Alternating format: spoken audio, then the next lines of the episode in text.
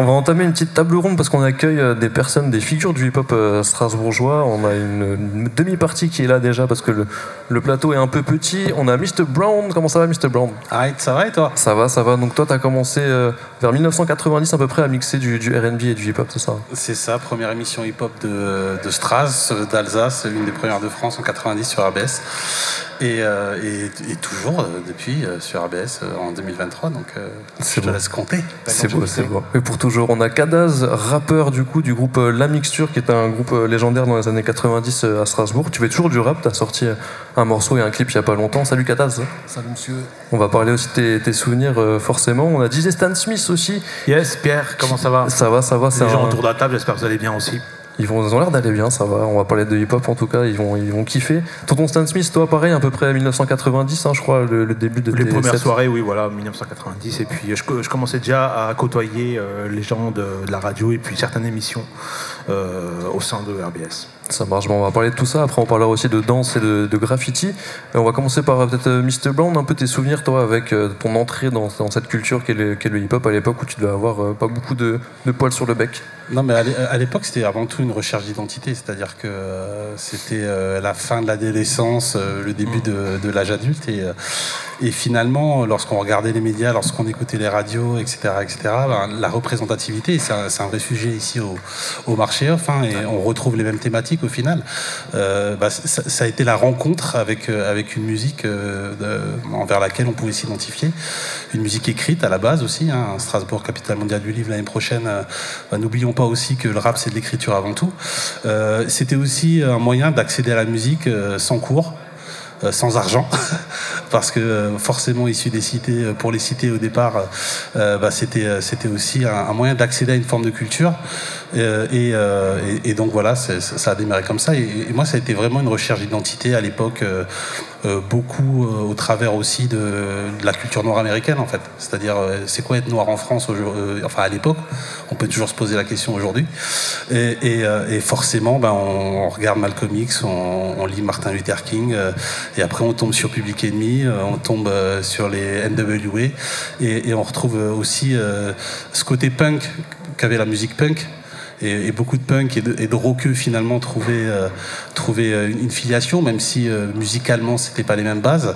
Euh, c'était reven- voilà, le, rap revendiqué hein, avant tout, et, et c'était euh, le Black CNN comme on disait aux États-Unis. euh, euh, voilà, c'était le, le CNews mais propre de maintenant à l'époque, et, et ça, et, et ça tout de suite ça m'a happé et ça m'a permis aussi de, de me construire. Ça a participé à ma construction comme beaucoup d'entre nous aujourd'hui.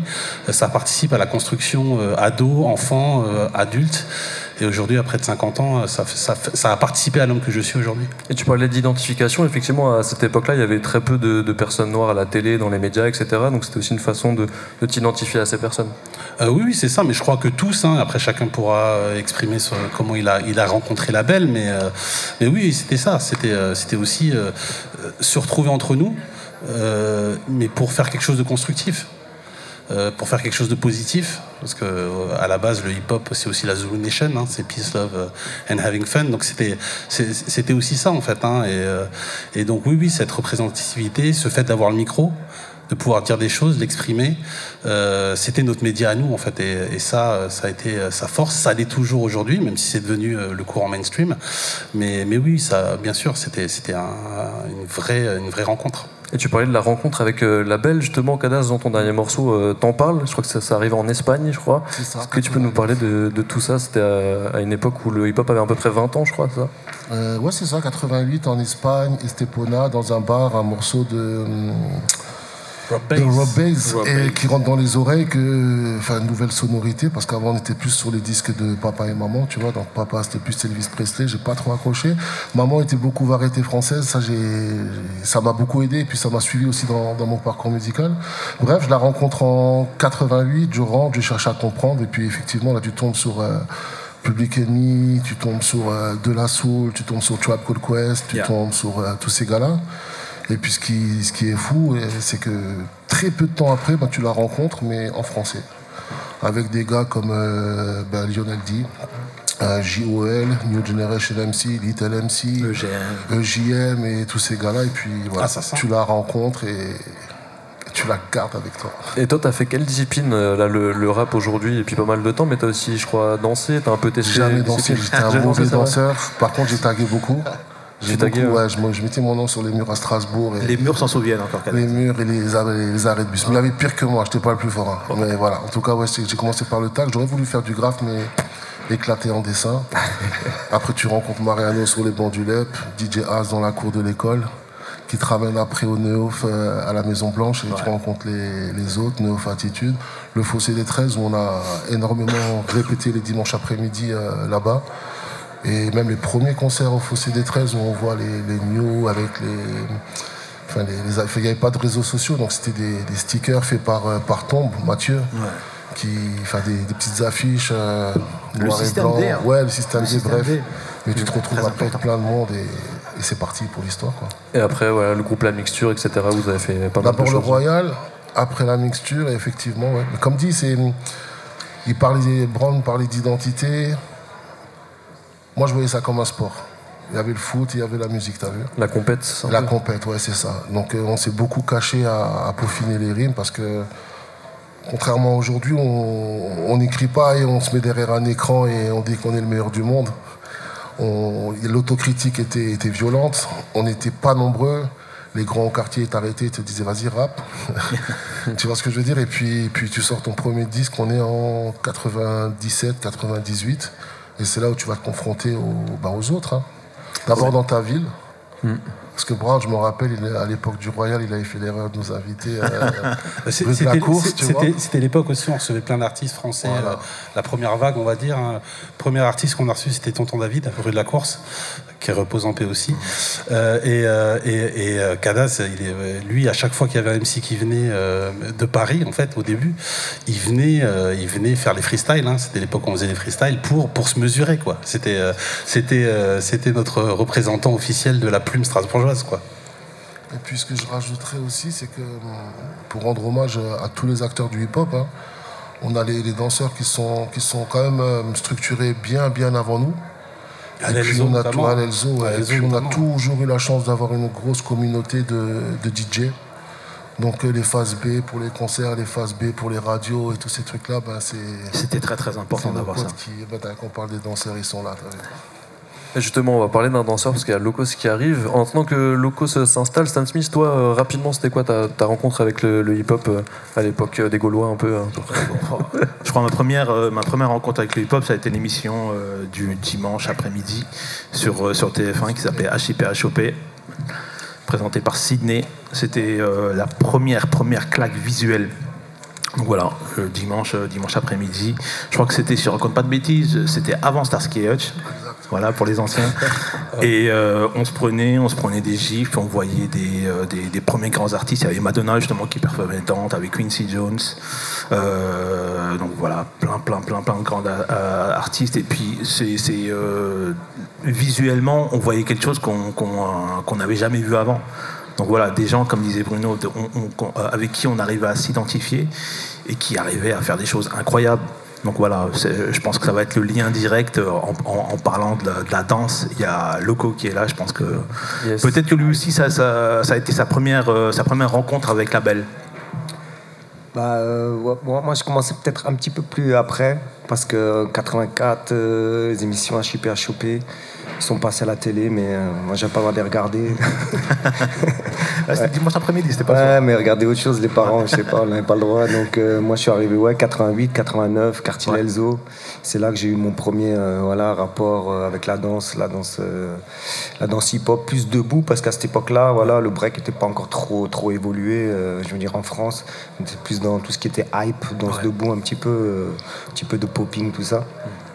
Mais très vite, voilà, euh, j'ai été plus euh, voilà, euh, attiré par tout ce qui était breakdance, tout ce qui était les figures au sol, tracks, freeze, power move.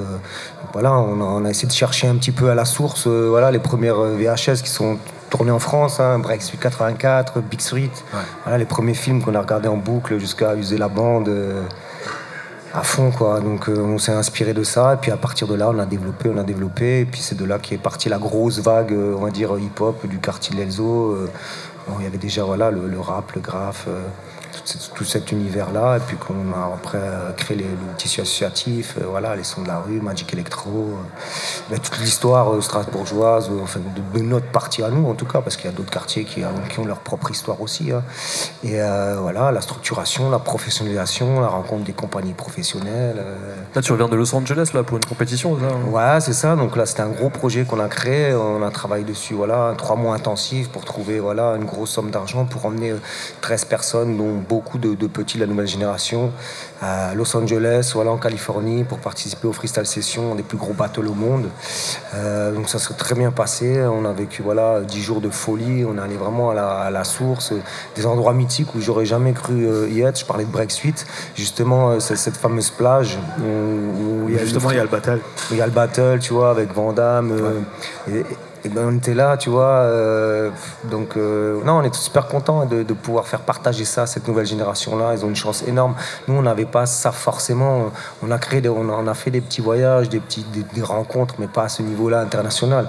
Donc, euh, ouais, on en est fiers. Et puis, le nouveau collectif qu'on prend en charge, Facrou, voilà, c'est vraiment la nouvelle génération montante de Strasbourg et on en est fiers et ils défendent haut les couleurs.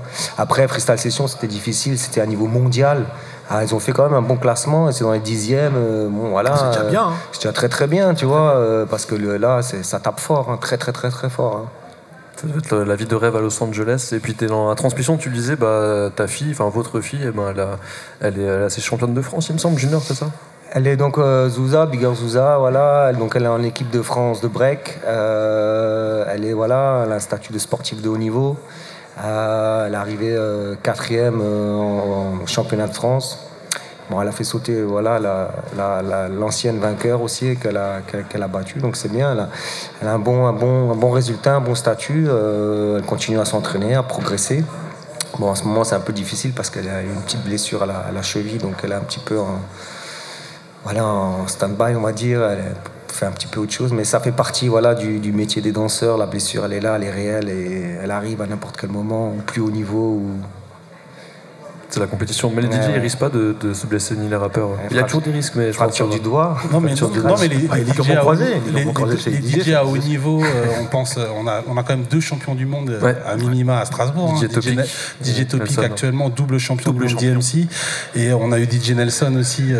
voilà, donc c'est, oui, on a des DJ de haut niveau qui viennent de Stras et, et, et, ça devient comme un sport parce qu'il y a des routines. DJQ, il pourra en parler, mais il y a des routines, il y a des mécaniques, il y a des répétitions il y a de la concentration. Il y a beaucoup de travail sur Il y a du stress et du travail, exactement. Et, euh, l'inné et l'acquis, euh, lorsqu'on veut atteindre un haut niveau, que ce soit en danse, euh, en DJing, en MCing, bah, c'est un mix des deux en fait. Hein.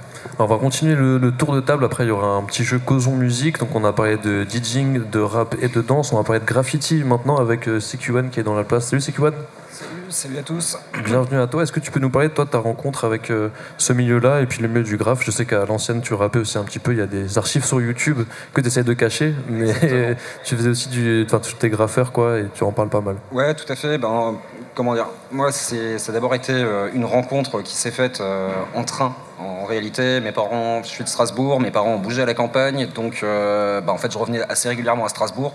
Et il y avait ce rapport directement, ben, bah, en fait on suit le temps, on regarde par la fenêtre, on voit du graffiti, on se dit que c'est cool. Moi, j'ai l'impression d'être en genou un peu quand je vous écoute, parce que moi j'arrive un peu plus sur la fin des années 90, euh, effectivement Cadez, bah, je t'ai écouté à cette époque, évidemment les NAP, IAM, puis la grosse claque avec la, découverte de Rockin' Avec l'homicide volontaire qui m'avait surdosé les oreilles. Et euh, voilà, je gribouillais, je faisais du graffiti, mais sans trop trop y croire. Et en fait, moi, la bête, je l'ai rencontrée parce qu'elle s'est euh, surtout foutue de ma gueule à la base. Euh, je me la racontais un petit peu auprès de mes potes de village. Je me dis, bon, ben voilà, il y a un pote que je rencontre qui a envie de faire du graffiti. On se dit, on trouve un mur dans le village, on, va vole des bombes pendant l'après-midi, on va le peindre. Seulement, je me ramasse complètement la gueule sur le mur. Je fais une espèce d'énorme bouse. Mes potes se foutent de ma gueule pendant trois semaines. C'est un cauchemar. Et ben, du coup, je décide de rebouger à Strasbourg, aller choper des bombes. Cette fois-ci, euh, ben, en fait, des véritables bombes de graffiti et pas celles de, de, brico dépôt euh, pendant l'après-midi. Et euh, ben, j'arrive à sortir un truc à peu près convenable. Et à ce moment-là, ben, en fait, ben, j'ai commencé à apprivoiser la bête, disons. Et euh, j'ai commencé à prendre prendre vraiment du plaisir à la peinture. Ça a été fait de manière assez sérieuse sur la fin de mes années lycée, sur mes années, sur mes années de fac également. et j'ai un peu redéployé à partir de la, de la fin des années 2000 justement une pratique de graffiti qui était plus autour du graffiti légal, de la fresque, mais également de la sculpture, de l'installation, etc. C'est vrai qu'aujourd'hui on parle pas mal du terme street art, c'est-à-dire que le graffiti n'a plus vraiment la, même, euh, mêmes définitions qu'à l'époque. T'en penses quoi de ça Du côté institutionnel maintenant, on a le Colors par exemple, le festival, etc. Bah, le problème c'est que le terme street art ça, ça recoupe pas grand-chose. Quoi. Le terme il va être inventé euh, dans les années 80 ou 85 par Alan Schwartzman qui, fait des décors de théâtre en fait. Euh, voilà. Et le terme street art il a permis de, de mettre en fait tout un tas de disciplines du graffiti, c'est-à-dire le pochoir, l'affichisme, le graffiti, le tag, sous une espèce de label qui est vendeur. On met art derrière parce que quand il y a art, au moins ça se vend. C'est pas aussi péjoratif que le graffiti. Et du coup, ben, on arrive à une espèce de, sauce un peu édulcorée où euh, finalement il y a euh, tous les acteurs de la, de la seconde scène, celles et ceux qui ont porté euh, vraiment le graffiti, qui ont fait des dépôts, des nuits, des nuits entières en garde ou autres, hein, qui n'existent plus, qui sont plus exactement représentés. Ça crée aussi un problème d'hégémonie à certains niveaux et justement ça commence à être aussi confisqué d'une certaine façon par une bourgeoisie blanche des centres-villes. Euh, et, en fait, ça revient plus vers les quartiers, quoi. C'est-à-dire, euh, ou alors ça vient dans les quartiers pour considérer les quartiers uniquement comme une paire d'yeux euh, qui serait pas bon à produire eux-mêmes leurs artistes, alors que les artistes, moi, à mon sens, doivent, être dans une logique certes de peinture, mais aussi d'accompagnement des publics, parce que sinon on crée des élites, quoi. C'est comme le terme musique urbaine en fait. tu, crées un, un, four-to market où tu mets tout dedans, alors que les musiques ont des noms en fait. Euh, ont des étymologies euh, et, vouloir tout rassembler autour de, musique urbaine, à la fois musique urbaine ça veut rien dire en fait. Euh, si j'écoute de la musique classique dans la rue, ça devient de la musique urbaine, je sais pas. mais, mais, voilà, c'est un, sujet de discussion qu'on pourrait avoir. Quoi. Oui, la pop urbaine, etc. C'est vrai que c'est des débats qu'on peut avoir. On va se passer à un petit morceau, après on va continuer à parler, on fera Causons musique, on passera des classiques du hip-hop et on en parlera avec Bertrand. Mais là, on va se passer à un morceau strasbourgeois avec La Mixture. Du coup, Bakadas, il pourra nous présenter ce morceau. C'est DJ Q qui l'a préparé c'est le dos au mur. Ouais, sacrée histoire.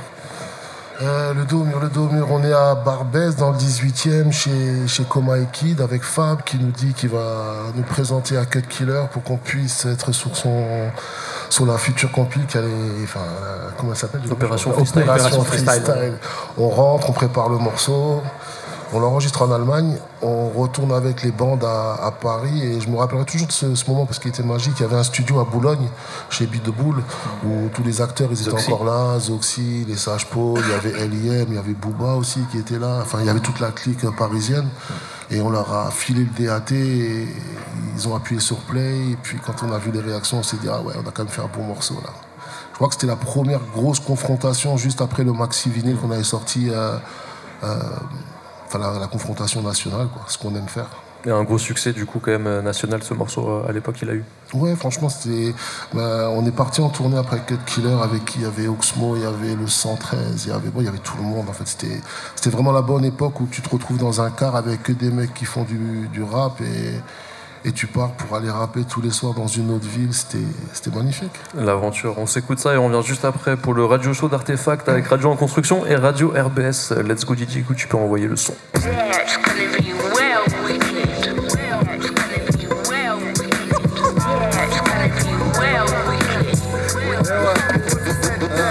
Par des trucs que je vois chez moi, c'est que je libère mes pensées. La mixture me coupe, la mixture me coupe, la mixture me coupe. Mixture mon groove comme le discours sensé Même si pour de Strasbourg on doit offenser De la vérité je dois rien au système français. Ah si au fait, merci pour mon cadeau de naissance. Une photo sur un carton et le bateau avance un petit peu mieux. C'est mieux que de ramer pour se dire que Dieu m'en veut. Une tête solide, y'a rien de mieux Pense à Coco, Audrey, Bruce, à la rue arrachée Et je digère mes frères pour mieux les recracher Mat. On donne pas de solution que des exemples J'ai pas t'entraîner dans un futur joue une veste Le goût du luxe, la brèche Même à la dèche, prêche la bonne parole à des mômes fraîches remplis d'idoles Y'a plus de monopoly, au cambriole la rue n'a plus de respect, même la vie on la viole. À Strasbourg, j'ai appris que rien ne sert de courir. Peut-être qu'avec le temps, la chance voudra bien me sourire. Le dos au mur, peut-être, est toujours prêt à l'ouvrir. L'avenir, laisser les galères mourir comme un mauvais souvenir. J'ai appris que rien ne sert de courir.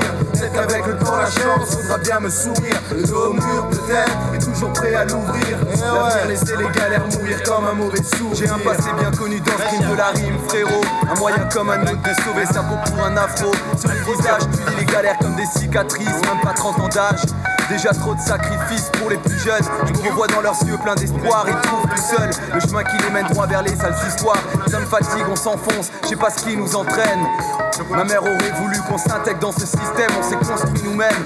C'est pour ceux que la vie a mangé. Les projets de côté. Un jour faut se ranger. Balayer des fêtes aux fosses et les salles. Se souviennent de nous. À la sortie de salle CRS. Se souviennent des coups. Le bon vieux temps, les anciens connaissent. Occupe-toi de ton business. Tu sais comment le monde marche sans cash. Impossible qu'on progresse. Leur propagande avant les Zoulous cassent en bande. Et là on condamne des pauvres gamines pour des caisses qui flambent. À Strasbourg, j'ai appris rien ne sert de courir. Peut-être qu'avec le temps, la chance voudra bien me sourire. Le dos au mur, peut-être, mais toujours prêt à l'ouvrir. L'avenir, laisser les galères mourir comme un mauvais souvenir. J'ai appris que rien ne sert de courir. Peut-être qu'avec le temps, la chance voudra bien me sourire. Le dos au mur, peut-être, mais toujours prêt à l'ouvrir. L'avenir, laisser les galères mourir comme un mauvais souvenir. Je suis un rap, ce qui est le style avec ça, l'humanité. Une importante découverte qui te laisse tout paniquer. Depuis le début, on nous a fait croire qu'on valait rien. Aujourd'hui, on se maintient esquivant les plans galériens. On rêve tous de faire sa place. Voir une belle femme au lever vieux. Élever sa tribu, on nous crever vieux. Les opportunités sont rares. Chacun pour soi et je me fous de tous. Dédicace à la mère d'Aziz qui fait le meilleur couscous. Strasbourg, chacun cherche sa branche. Avec l'espoir qu'elle casse pas. Mariano, pourquoi tu stresses La revanche est un plat qui se mange froid. Le jour venu, on se vengera. Dernier domicile connu, trahi par ta sonnette. La justice en douce te sabote. Y a pas un huissier sur cette terre qui pourra t'aider annonce de sa grotte, fils. Reconnais le talent là où il est. Qu'athlète arabe avec des lignes que tu peux pas oublier. Pas du genre à verser le sel sur une plaie ouverte. Mais la mission en France reste une sacrée découverte.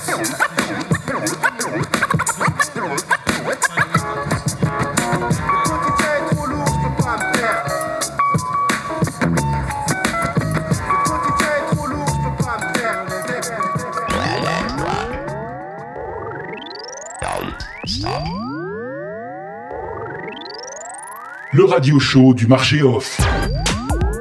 Samedi 25 novembre, Radio en construction et Radio RBS s'associent avec le Media Lab d'Artefact pour vous proposer un radio show en public sous le chapiteau, place Grimeysen. De 14h30 à 20h30, artistes et intervenants se succèdent pour raconter le quartier-gare, voisins et invités de ce week-end d'inauguration du marché off, Une après-midi radiophonique et musicale sous le signe de la coopération où l'on souffle les 50 bougies d'anniversaire du hip-hop.